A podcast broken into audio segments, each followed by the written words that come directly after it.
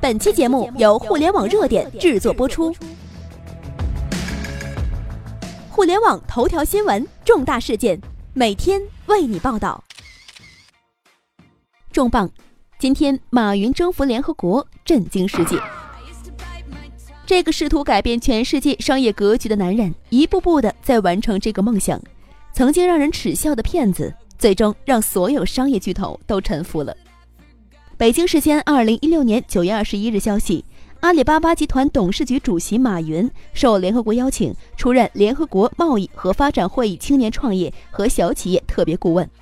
该任命由联合国秘书长潘基文亲自为马云签发，这也是联合国贸易及发展会议自一九六四年成立以来第一次聘请此类顾问。在联合国系统内部，该特别顾问相当于联合国秘书长助理，以区别于联合国大使等虚职。这个职位到底有多重要呢？在联合国系统内部，相当于联合国秘书长助理，与联合国大使等虚职完全是不是一个级别的。而这也意味着马云成为正式的联合国官员和全球公民。为方便马云在全球各地为中小企业全球化奔走，联合国还特意为马云颁发联合国红色特别通行证。据悉，红色通行证仅颁发给高层官员的，其他人则使用蓝色通行证。持有人可以在非国籍所在国拥有外交豁免权，以及在免签证、快速通关、安检等方面享有照顾，可见在他们眼里面的重要性。同时，联合国对马云也是有着极高评价的。联合国贸易和发展会议秘书长基图伊高度赞扬马云对世界的贡献。阿里巴巴是中国新经济的驱动力，这为农民、女性以及任何希望加入全球经济的人带来机会。世界银行行长也表示，他的加入将为世界带来很大贡献。世贸组织总干事更是直言不讳，政府官员对中小企业知之甚少，所以需要马云这样的企业家来推动中小企业全球化。马云同时也是联合国可持续发展目标的支持者。二零一六年初，马云受邀担任联合国可持续发展目标的倡导者，是受邀的唯一一位中国企业家。其实前两天，也就是九月十九日。阿里巴巴刚刚迎来上市两周年，九月二十日凌晨，恰好身处纽约的马云通过其个人微博表达了内心感怀，一直在相信，相信，感谢大家信任，我们还会不断折腾，必定会载入世界商业传奇。过去十年，马云缔造了一家中国最大的电子商务集团——阿里巴巴。未来十年，他将依托于阿里巴巴扩张金融业。物流业、旅游业、农业等等，医院、石油、地铁、商店、出行等，基本上所有的巨头都被马云颠覆了。支付宝几乎占据所有的金钱交易端口。马云的阿里巴巴航空母舰越做越大。作为极其擅长运营圈子的天才，马云的朋友圈也是越来越大的。政界、商界、演艺界等等，马云用他的情商爆棚的天赋，粘贴着中国乃至世界金字塔最上面的人。那，马云朋友圈到底有哪些权贵呢？比利时国王为马云在皇宫设宴，马云变身王的男人。受比利时国王邀请，二十三日，马云到访比利时，与国王共进午餐。为了马云，国王还亲自在皇宫设宴，邀请了二十多名企业家和创业者，为马云举办了一场比利时的企业家聚会。马云和阿里这几天在比利时刷屏了。比利时国王和首相米歇尔先后在社交媒体晒出了和马云会面的照片，为比利时与阿里巴巴在跨境电商、支付宝等合作造势。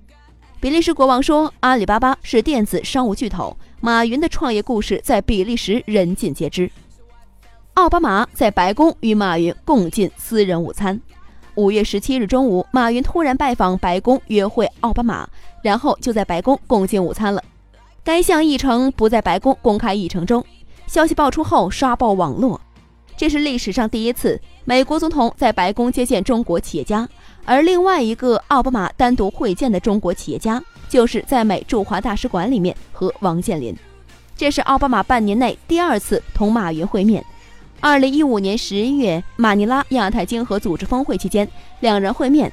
奥巴马曾问马云，国家应该怎么做来支持年轻的创业者？马云回答：“很简单，减税就好了，别对年轻的创业者收税。”他的话引起了现场爆笑。美国总统说：“你得到了你 CEO 同行的欢呼。作为全世界最有名的家族之一，克林顿一家对马云也是有着浓厚兴趣的。二零零五年九月十日，克林顿应马云邀请去杭州做演讲。克林顿到达杭州已经是九日晚上九点多了。马云把他从机场接到酒店后，就准备离开。这时，克林顿却叫住马云说：“能不能跟我聊聊中国的互联网？”马云自然是不能推辞的，但考虑到时间已晚，他都用最简单的话来回答了克林顿的问题，还不时提醒他该休息了。可是克林顿似乎性气正浓，一点没有停下来的意思。午夜十二点的钟声敲响了，这时克林顿突然拍了手，房间的灯熄灭了。马云以为克林顿想休息了，准备离开。这时房间的门打开了，克林顿的助手捧着一个燃着蜡烛的蛋糕走了进来。克林顿起身对马云说：“生日快乐！”马云愣住了，这才想到今天啊是自己的生日。他也立马明白，原来这位前总统一直不肯休息，竟是要第一时间给初次见面的自己送上生日祝福。马云非常感动，这个生日让他久久难忘。阿联酋副总统迪拜酋长为阿里吸引大量中东买家。二零一四年九月十七日，阿联酋副总理兼总理、迪拜酋长穆罕默德·本·拉希德·阿勒马克图姆在迪拜会见了马云，双方就深化在电子科技领域的合作等等问题进行了交谈。早在二零一三年，迪拜商工会就和阿里达成了合作关系，并且在其网站上植入了阿里平台入口，吸引了大量的中东买家。韩国总统朴槿惠半年时间和马云勾兑三次。二零一四年，马云和成长迅猛的东亚国家女总统朴槿惠半年沟通了三次。朴槿惠表示，希望阿里巴巴为韩国中小企业进军中国电子商务市场提供便利。马云也向朴槿惠提到了支付宝进入韩国的问题。英国首相卡梅伦聘马云为其特别的经济顾问。二零一三年，马云和英国首相卡梅伦约会后，卡梅伦在推特上分享了两个好基友的自拍照。卡梅伦和马云共同见证了英国投资贸易总署与阿里签署合作备忘录。二零一五年，马云受邀担任英国首相卡梅伦的特别经济顾问。马云已成为有史以来受邀英国首相特别经济事务顾问的唯一中国企业家。卡梅伦盛赞阿里巴巴是二十一世纪最耀眼的公司之一。德国总理默克尔，马云刷脸给自己买了礼物。二零一五年三月十六日中午。马云作为唯一受邀的企业家代表，在德国汉诺威 IT 博览会的开幕式上做了演讲。演讲结束后，他还为德国总理默克尔演示了蚂蚁金服的扫脸技术，当场就刷出了自己的脸，给默克尔买了礼物。加拿大总理第三次访华，首站约会马云。二零一四年十一月七日，加拿大总理造访杭州，参观阿里巴巴集团，向马云取生意经。习大大两次考察阿里巴巴。二零零七年，时任上海市委书记的习总书记率领庞大的党政高层代表团到浙江、江苏考察。习近平也来到了阿里巴巴。习总书记问马云是否可以到上海发展。二零一五年十二月十六日，习总书记在考察乌镇互联网大会“互联网之光”期间，首次来到阿里站台驻足约十分钟。马云当起讲解员，向习总书记介绍阿里电商的整体情况。史玉柱，马云的最佳基友，在马云的好基友中啊，史玉柱算是最铁的之一了，一直在帮马云说话。在支付宝转移一事上，史玉柱站出来说马云是爱国流氓；在马云会王林一事上，这个史玉柱更是站出来说呀，马云拜见王林是为了找破绽。恒大许家印和马云一起玩足球，马云喜欢足球，许家印邀请马云入股恒大，马云十二亿购恒大足球百分之五十股权。两个人都是俱乐部的董事长，两个人各有分工。许家印负责把球踢好，马云负责把中国的足球市场给搞大了。华裔王中军三点八亿拍的梵高名作，先挂在马云家里。王中军说呀，和马云是时间最长的朋友，他与马云在几年前的中国企业家领袖会上已经相识，并且是一见如故。马云成为了华谊兄弟的早期股东。王中军有困惑的时候，经常给马云打电话请教，而马云也会不吝指点。二零一四年，王中军花三点八亿拍下了梵高名作，然后就说这画可能还不能挂在自己的北京家里，而是要先在马云家挂上一年。新浪曹国伟和马云合作，未来无限想象。曹国伟说：“整个的互联网格局让我们走在了一起。这两个公司啊，有很多互补的地方，跟阿里的结合是带来很多想象力的。”优酷古永锵曾经还想请马云给自己打工呢。马云和古永锵的私交很好，古永锵毫不掩饰对马云的称赞，甚至将之捧为了了解自己的伯乐以及着眼于未来的预言家。有意思的是，十七年前马云和古永锵的第一次会面，阿里巴巴还没有诞生呢。古永锵还希望聘用马云为自己打工呢。二零一五年，阿里全资收购了优酷，哈哈，这不是报复吗？江南春，马云有个可怕的缺点。江南春对马云的第一印象就是这个人好像蛮弱小的，但是他的气场强大。马云最大的优点就是远见，他跟你谈的都是十年之后的事儿。他跟你说的那个时候，你感觉不大靠谱，但是他干着干着就靠谱了。我觉得马云最可怕的缺点就是他让别人很难找到他的弱点和缺点。任志强为了马云炮轰央行。二零一四年三月十九日，任志强于下午在其微博中先发布了一条和马云的聚会照片，随后又发布了一条专门用来炮轰央行限额支付工具的吐槽微博。他表示，央行直接限额某支付工具，这是对人权、对人行使财产权的限制。柳传志，我不和马云 PK，我打不过他。柳传志说，二零零四年前后，马云说过一些话，比如他说他的淘宝将要做到几百亿的流量，我觉得离谱。马云，你识数吗？结果过不了几年，人家就是几千亿了。郭广昌，马云和马云的团队代表了中国企业的最高水平。马云的天性就是可以直接的进入顿悟，天马行空的，云里雾里的。马云和马云团队代表了中国企业家的最高水平。如果我们有更多这样的企业，对中国经济应该是一个福气。冯仑，我最欣赏马云的特质是他从来不装。我最欣赏和佩服马云的特质是什么呢？就是在非常自信表达的过程中啊，他从来不装。孙正义，马云并非池中物。孙正义说：“我觉得马云和杨致远一样疯狂，所以第一次见面六分钟之后，我就决定投资阿里巴巴了。”李连杰和马云合建太极馆。李连杰出名很早，马云曾视其为偶像，两个人因为创业共鸣成为了好朋友。阿里上市时，马云邀请了李连杰。马云说：“一次北京的企业家论坛上，我也是第一次看见我的偶像李连杰。他那天讲慈善、讲壹基金的感觉，突然让我想起九年以前，我就是用这种眼神对着孙正义这么讲的。”马云在卸任阿里巴巴集团 CEO 之后，就和李连杰合建太极馆、太极禅院。冯小刚跨界为马云做双十一的晚会。二零一五年十月十日二十点三十分，天猫和湖南卫视联手巨制的购物节狂欢夜在北京水立方举行，冯小刚成为台会的总导演。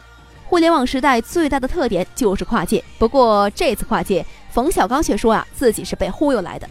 大家都知道马云是个很能说的人，跟我说我把天大的好事给你了，为了不掉队啊，就做吧。赵薇想买几件衣服送给马云。赵薇说：“马云是一个完全不给人距离感的人。我第一次见到他，我说天哪，马云就穿成这样。那个黑色的 T 恤衫，我觉得至少穿了有五年了吧。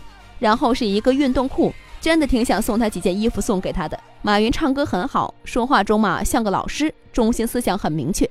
马云和赵薇的私交绝对了得，从两个人共同拜访王林一事就可以看得出来。”黄晓明，马云是我们的证婚人。二零一五年十月，黄晓明结婚，马云到场祝贺。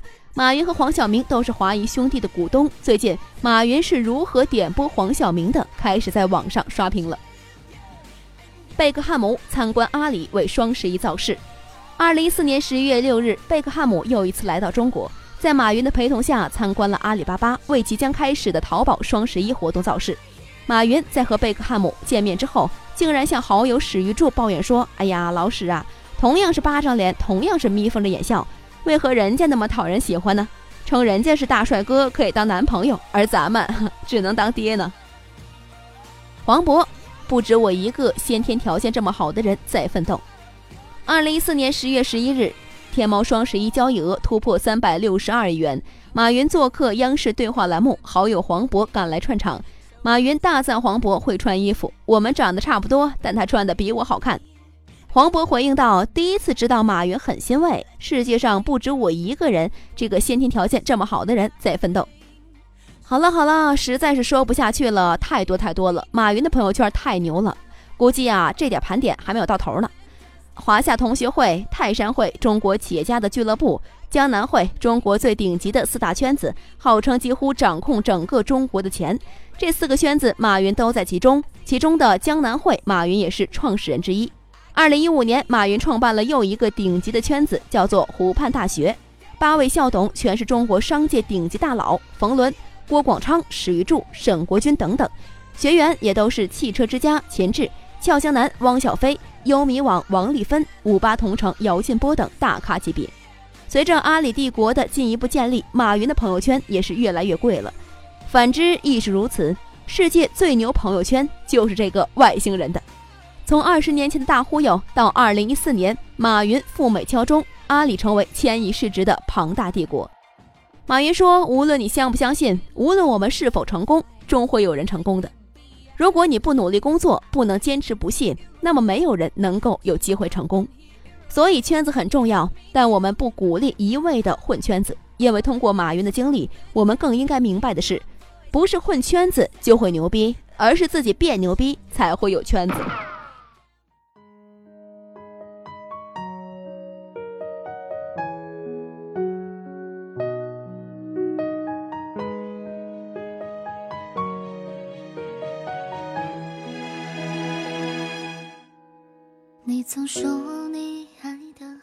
以上就是本期的全部内容。了解更多头条，微信搜索公众号“互联网热点”，点击加微的“互联网热点”进行关注。再次感谢您的收听，拜拜。他总是随便的去应付一种漫不经心的孤独，就算犯了错，也不会像是高傲沉默的。冷血动物，如果忍耐有一定的限度，就请你别再让步。过度的包容换来无尽的痛苦，却不能改变他的态度。如果感情只是一味付出，就请你停止你最终还是选择平息愤怒，委屈的话都说得吞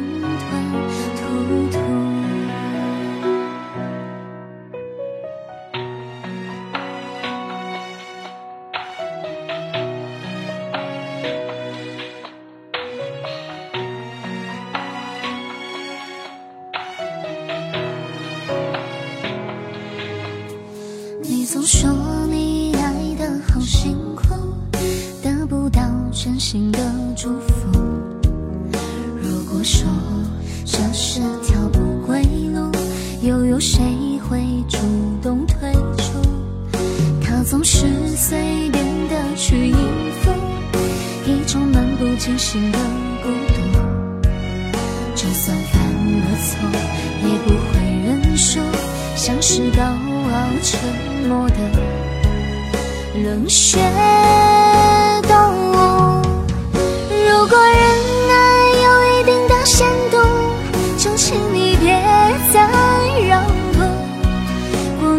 包容换来无尽的痛苦，却不能改变他的态度。如果感情只是一味付出，就请你停止追逐。你最终还是选择平息愤怒，委屈的话。都说的吞吞吐吐。